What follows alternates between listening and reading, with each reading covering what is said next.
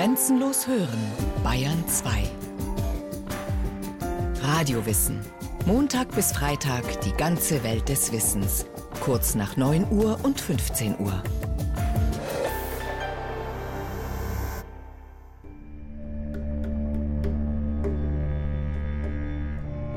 In Südostasien sind bei den in diesem Jahr besonders heftigen Monsunregenfällen seit Ende Juli mehr als 400 Menschen ums Leben gekommen. Wo bisher Ackerflächen waren, fahren Boote über den neu entstandenen See. Für die Menschen in Westbengalen oder Bihar bedeutet der große Regen alljährlich Verderben. Im Nordosten Indiens sind nach tagelangen starken Monsunregenfällen 200.000 Menschen von der Außenwelt abgeschnitten. Mindestens 38 Bewohner kamen in den Fluten ums Leben. Pakistan leidet unter der schwersten Naturkatastrophe seit Jahrzehnten. Dort kämpfen die Menschen gegen verheerende Überschwemmungen. Die Rettungsarbeiten kommen nur mühsam voran. Was die Gefahr Menschen von hier aufgebaut wächst. haben, hatte schlechte Chancen gegen den Sturm mit dem harmlosen Namen Pam. Zerstörung und Katastrophen prägen das Bild vom Monsun, das in Deutschland ankommt. Und wenn die Überschwemmungen, die er verursacht, nicht tödlich sind, dann bringen sie doch das Leben gründlich durcheinander. Im südostindischen Dorf Pulikundram warten Kinder über den vom Monsunregen knietief überschwemmten Grund. Mein Haus, da kann man gerade nicht drin übernachten. Wir schlafen bei Verwandten. Seit 24 Tagen regnet es immer wieder. Unser Haus ist aus Lehm. Alles ist aufgeweicht und kaputt. Die Kinder müssen aufpassen, dass sie nicht in die dreckige Brühe stürzen. Das Wasser hat den Boden gründlich aufgeweicht. In die Straßen sind Löcher gerissen. Teilweise ist der Teer offenbar ganz fortgeschwemmt. Aber die Gefahr lauert im Verborgenen. Keiner weiß, wo die Stolperfallen sind. Die Wasseroberfläche ist trügerisch glatt. In der ganzen Umgebung sind die Lichter aus. Strommasten sind umgefallen. Auch nachdem sie wieder aufgerichtet sind, bleibt der Strom abgeschaltet. Tagelang. Vorsorglich. Nicht, dass das schmutzige Wasser den Strom leitet. Stromschläge haben schon viele Dorfbewohner getötet. Alles ist geschlossen. Wegen des Regens liegt in 17 Distrikten das öffentliche Leben da nieder. Das Wasser fließt allen in die Häuser hinein. Die Schule fällt aus.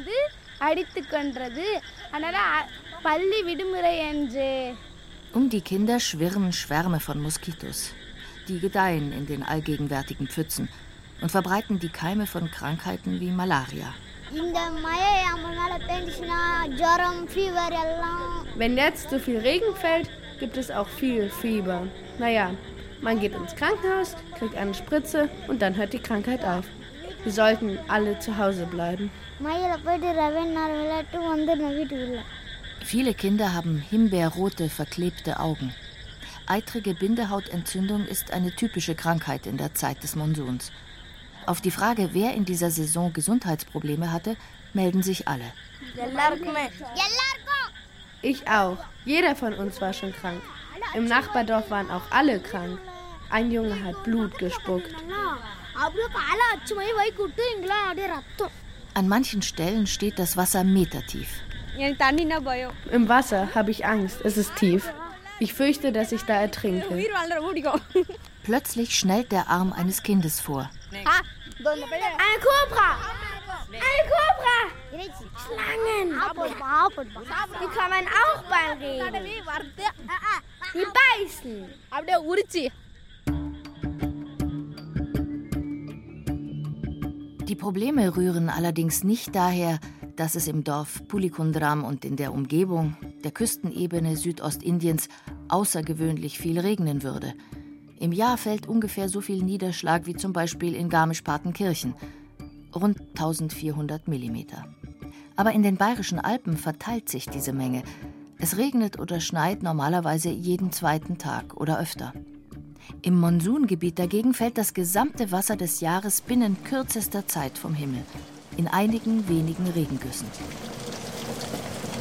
Die sind entsprechend gewaltig. Und die Erde ist nach Monaten, in denen kein einziger Tropfen gefallen ist, völlig ausgedörrt. Deshalb ist sie hart und nimmt zunächst wenig Feuchtigkeit auf. So entstehen die schlimmen Überschwemmungen. Erst wenn die Oberfläche aufgeweicht ist, kann das Wasser versickern. Die Kioskbesitzer von Pulikundram haben Werbeschilder aus Papier.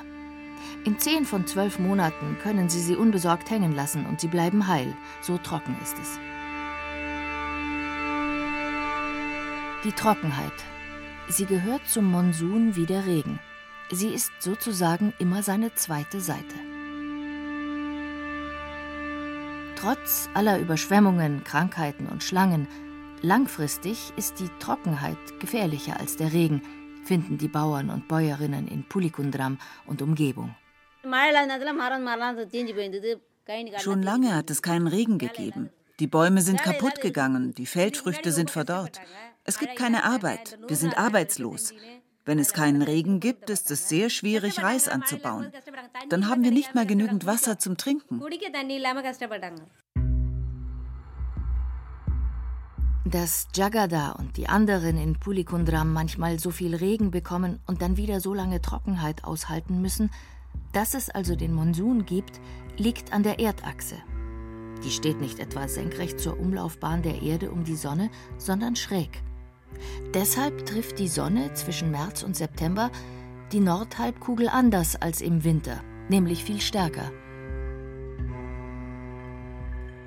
Die Wärmequelle schlechthin steht dann nicht auf Höhe des Äquators mittags am steilsten, sondern über Regionen bis zu 2000 Kilometer weit nördlich davon, über Mexiko, Arabien, Nordindien, Südchina und anderen Staaten entlang des nördlichen Wendekreises, also des Wendekreises des Krebses.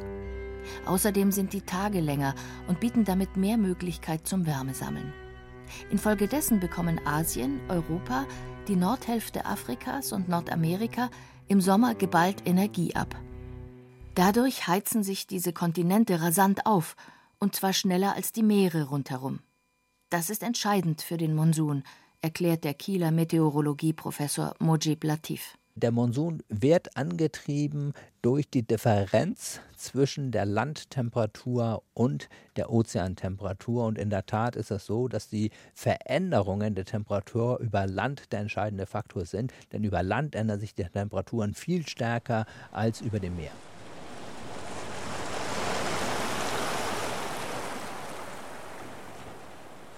Die warme Luft über dem Land steigt in die Höhe. An ihre Stelle strömt kühlere Luft vom Meer nach.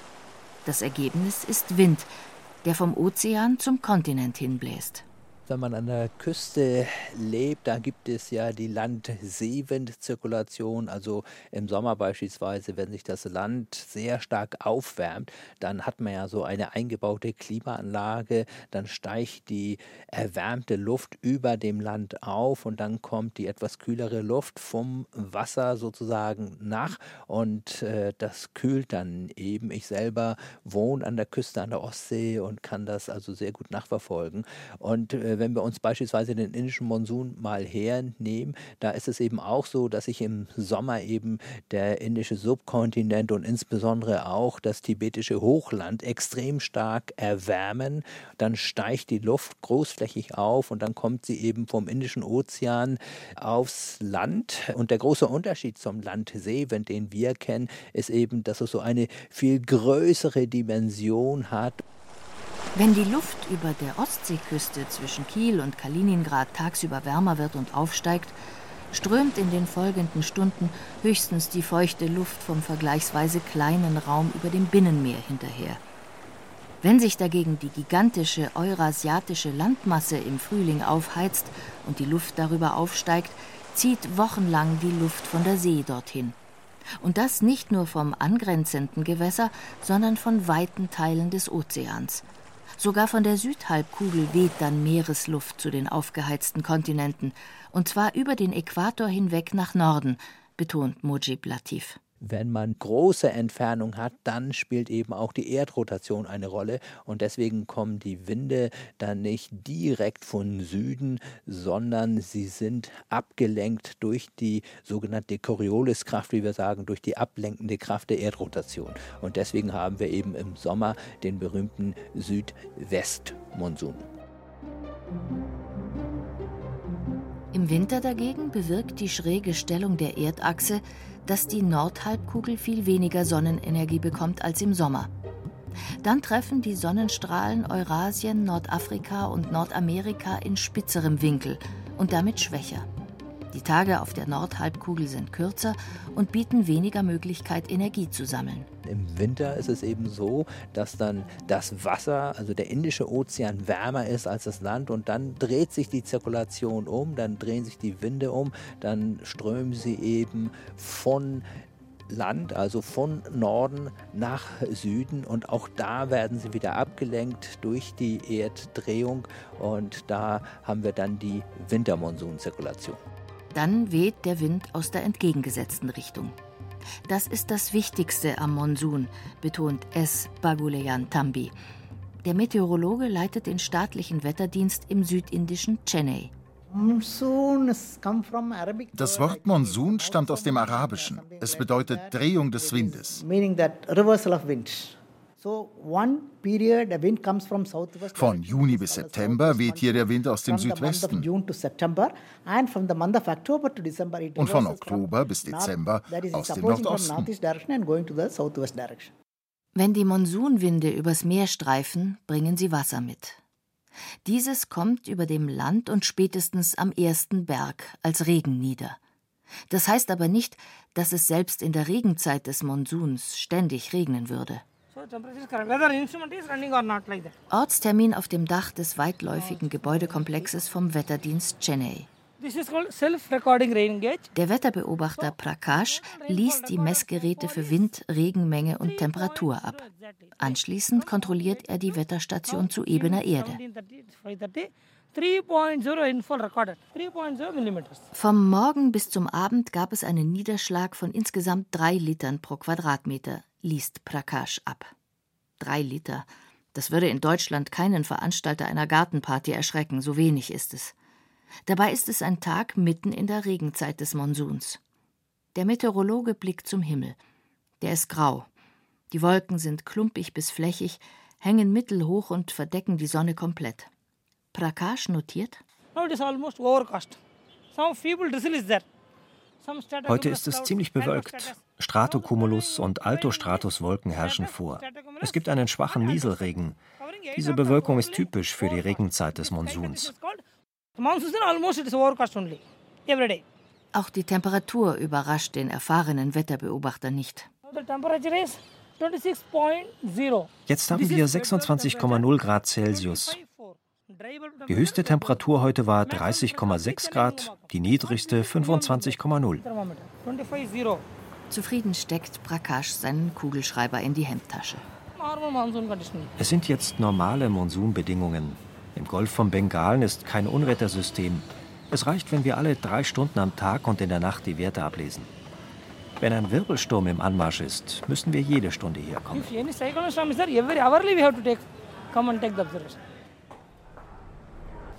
Zurück im Büro kodiert Prakash die Daten, damit sie an Wetterstationen in der ganzen Welt weitergegeben werden können. Gerade bei großflächigen Wetterphänomenen wie dem Monsun ist diese Zusammenarbeit wichtig, sagt S.R. Ramanan. Er leitet das Wirbelsturm-Warnungszentrum von Chennai. Wann der Wirbelsturm kommen wird, welchen Küstenstrich er treffen wird, wie stark er sein wird, das alles berechnet das Team um S.R. Ramanan. Ständig gibt er seine Erkenntnisse an Radio, Fernsehen und die Presse weiter. Chennai ஓரளவு மேகமூட்டத்தில் இருக்கும் நகரின் சில பகுதியில் மழை வருவதற்கான ஒரு வாய்ப்பு உண்டு Der Herr mit dem quer über die Stirn gestrichenen Haar ist eine der berühmtesten Persönlichkeiten im Land. Wenn er in der Regenzeit eine Pressekonferenz gibt, stehen mehr Mikrofone vor ihm als vor manchem Regierungschef.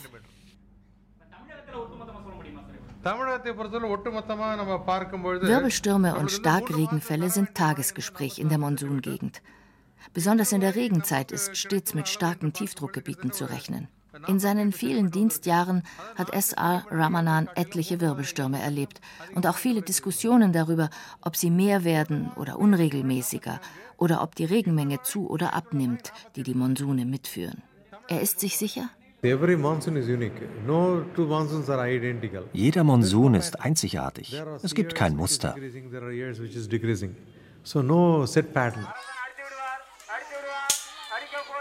Viele Leute meinen, es sei wichtig, wann die Regenzeit eines Monsuns beginne, sagt S.R. Ramanan. Besonders Bauern blicken schon lange vorher hoffnungsvoll auf den Himmel und sehnen die Ankunft der ersten Wolken herbei. In manchen Dörfern werden Rituale durchgeführt, um den Monsunregen herbeizubitten. Aber der Meteorologe winkt ab. Early doesn't guarantee that it will be plentiful monsoon. Wenn die Regenzeit früh einsetzt, heißt das noch lange nicht, dass die Niederschläge ergiebig werden. Wir hatten schon Jahre, in denen sie früh begannen und dann war die Hauptregenfallperiode auf ein paar Wochen begrenzt. Das Entscheidende ist, wie viele Tiefdrucksysteme wir bekommen.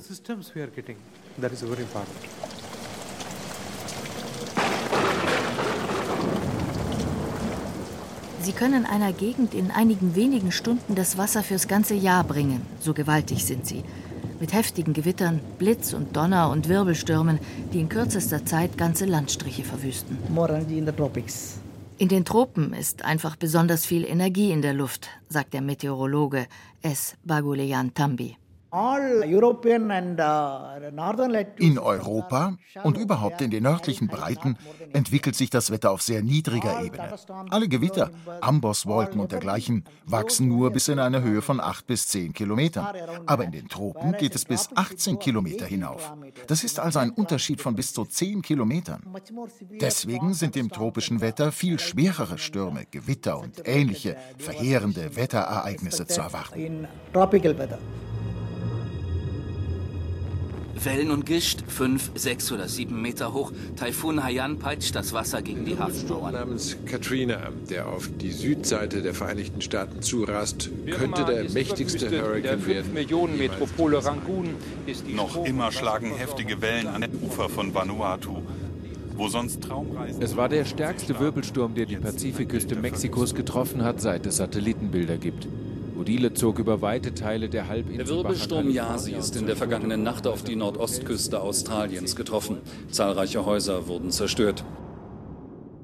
Monsunsysteme gibt es auf allen Kontinenten, also insbesondere auch in Afrika, aber auch in Amerika. Und Monsune sind eigentlich immer da, wo Kontinente sich sehr stark aufheizen können und wo sie in Nachbarschaft von Ozeanen sind sagt Mujib Latif, Professor für Meteorologie an der Universität Kiel. Man braucht eben relativ hohe Temperaturen und diese hohen Temperaturen, die findet man eben naturgemäß nur in den Tropen. Deswegen sind die Monsunsysteme in erster Linie tropische bzw. subtropische Phänomene und sie gibt es nur in sehr abgeschwächter Form dann noch in den mittleren Breiten, aber da eigentlich kaum noch wahrnehmbar oder man wird sie jetzt nicht mehr als Monsunsysteme bezeichnen. Besonders ausgeprägt ist der Monsun auf dem indischen Subkontinent und in Südostasien. Das liege zum einen daran, so Mujib Latif, dass er sich auf dem Indischen Ozean entwickeln könne. Der ist riesig und bietet damit viel Fläche, über die die Winde streichen und sich mit Wasserdampf vollsaugen, der später zu Regen wird. Außerdem ist er ständig sehr warm. Doch noch wichtiger für den Monsun als der Ozean ist die Gestalt des Landes. Auch in dieser Hinsicht nimmt der indische Subkontinent eine Sonderstellung ein. Nirgendwo sonst ragen die Berge so hoch in den Himmel. Am Himalaya regnen die Monsunwolken besonders intensiv ab. Und dann gibt es gleich im Anschluss eine gewaltige Hochfläche.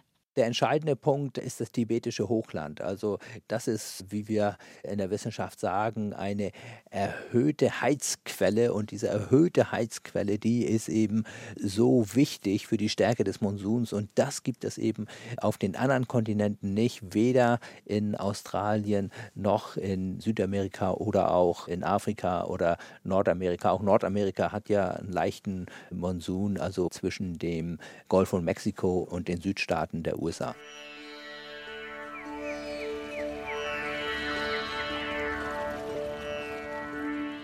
Kein Wunder, dass es in Indien eine große Kultur rund um den Monsun gibt. S. Baguleyan Tambi berichtet, wie ihn sich Händler und Seefahrer aus Afrika, Arabien oder Südostasien zunutze gemacht haben, als sie noch keine Motoren hatten, sondern auf Wind in ihren Segeln angewiesen waren. Uh, Früher kamen sie mit diesen Winden im Rücken nach Indien gesegelt. Und wenn der Wind drehte, kehrten sie zurück.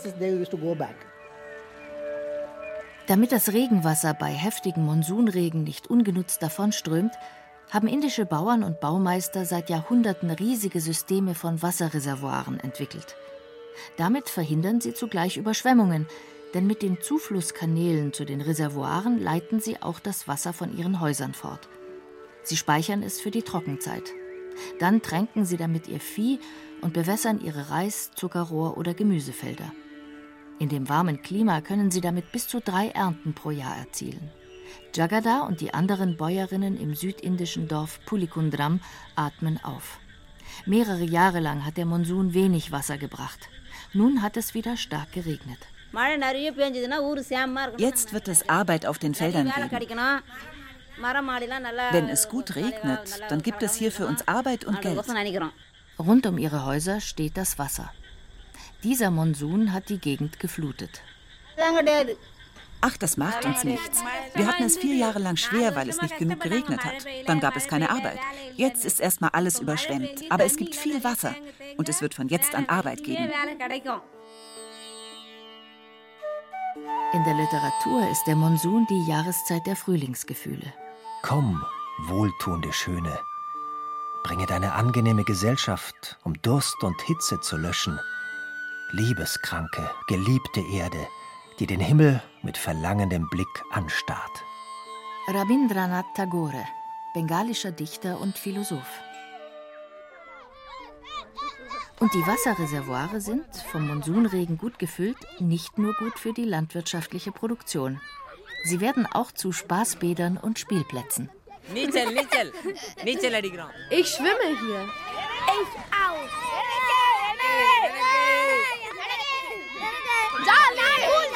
Es ist lustig hier. Hey, wir haben schulfrei.